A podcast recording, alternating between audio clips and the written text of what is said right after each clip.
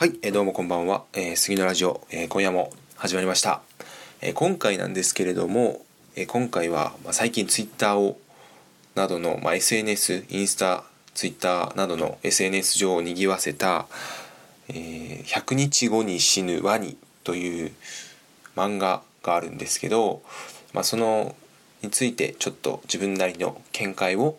述べさせていただけたらなと思います。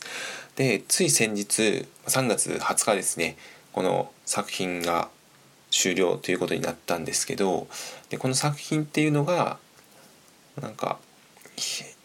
主人公のワニの平凡な日常を、まあ、4コマ形式で、載せてる作品なんですけど、まあ、これの一番すごいというか、まあ、斬新なところがもう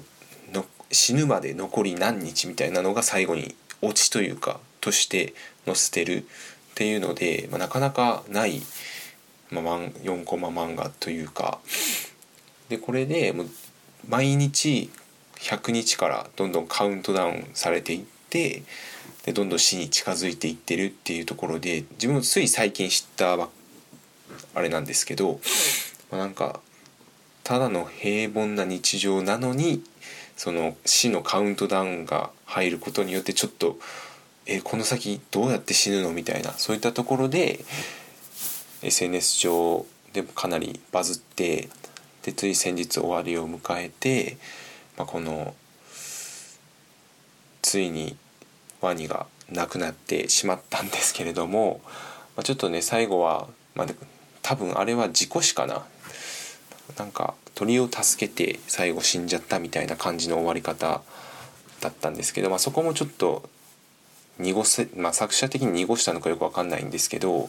なんか、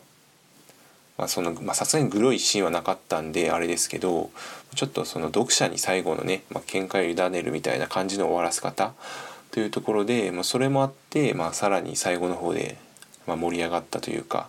なんで死んじゃったのかっていう考察とかがかなり、まあ、ツイッター上とか溢れ返ってたので、まあ、そういったまあ SNS の特性をまあ使ったうまいマーケティングじゃないですけど、まあ、話題をねさらってもメディアとかにもかなり出てたので、まあ、そういったところも、まあ、作者は、まあ、うまいなっていうところででしかもなかなかねこんな死について考えさせられる作品って、まあ、なかなかないなっていうところで、まあ、あの作品が終わってなんか改めて、まあ、死っていうのはねいつ訪れるかわからない、まあ、作者も言われてたところなんですけど、まあ、そういうのを死についてね深く考えさせられた作品となったので、まあ、ちょっとね悲しいですけど、まあ、作品としてはとても素晴らしかったななと自分としては思っているところです。ただ、まあ、ちょっとね一個、まあ、炎上案件というかその後になんかすぐグッズ化とか、まあ、映画化とかそういったところがもうワニが死んですぐになんかねツイッター上で溢れ返ってたので、まあ、ちょっとねそういったところはもうちょっと後の方にしてほしかったなっていうのがあるんですけどしかもその、まあ、グッズ化だったり、まあ、映画化だったりそういった部分で、まあ、あのかの有名な広告代理店ちょっといろいろ自殺とかの問題でかなりいろいろあったあの広告代理店が絡んでたんじゃないかなっていうところもあって、まあ、さらにその炎上を加速させたというか、まあ、ちょっとね、まあ、本当、まあ、マーケティング手法としては、まあ、そのすぐね熱が冷めないうちに、まあ、すぐそういったグッズ化とか映画化とかそういったところは否定しないんですけど、まあ、あの作品的にはもうちょっと後に、まあ、四十九日とかそういったところで載せてあげた方が良かったんじゃないかなと、あ、まりにももうすぐすぐそういったところで、まあ、まあ、やらしい話お金に関わる問題なんでそこをちょっと求めまあその作者は求めてたわけではないとは思うんですけどそこをねちょっとね見余ったというか、まあ、早くしすぎたのかなっていうところでちょっとね後味が悪かったんですけどまあそういったところもねまあ、しょうがないとは思うので、まあ、全然作品としてね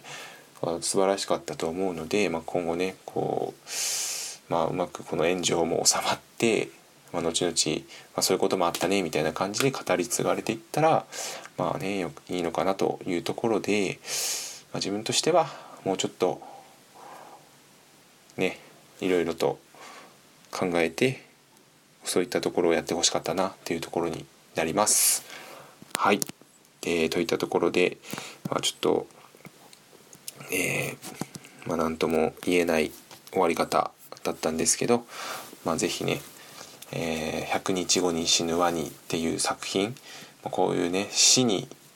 関してなかなか深い、えー、考え方を持たせてくれる作品だと思うので是非ねまあ、今更だとは思うんですけど、まあ、見ていただけたらなと思います。はい、えー、本日も貴重なお時間誠にありがとうございました。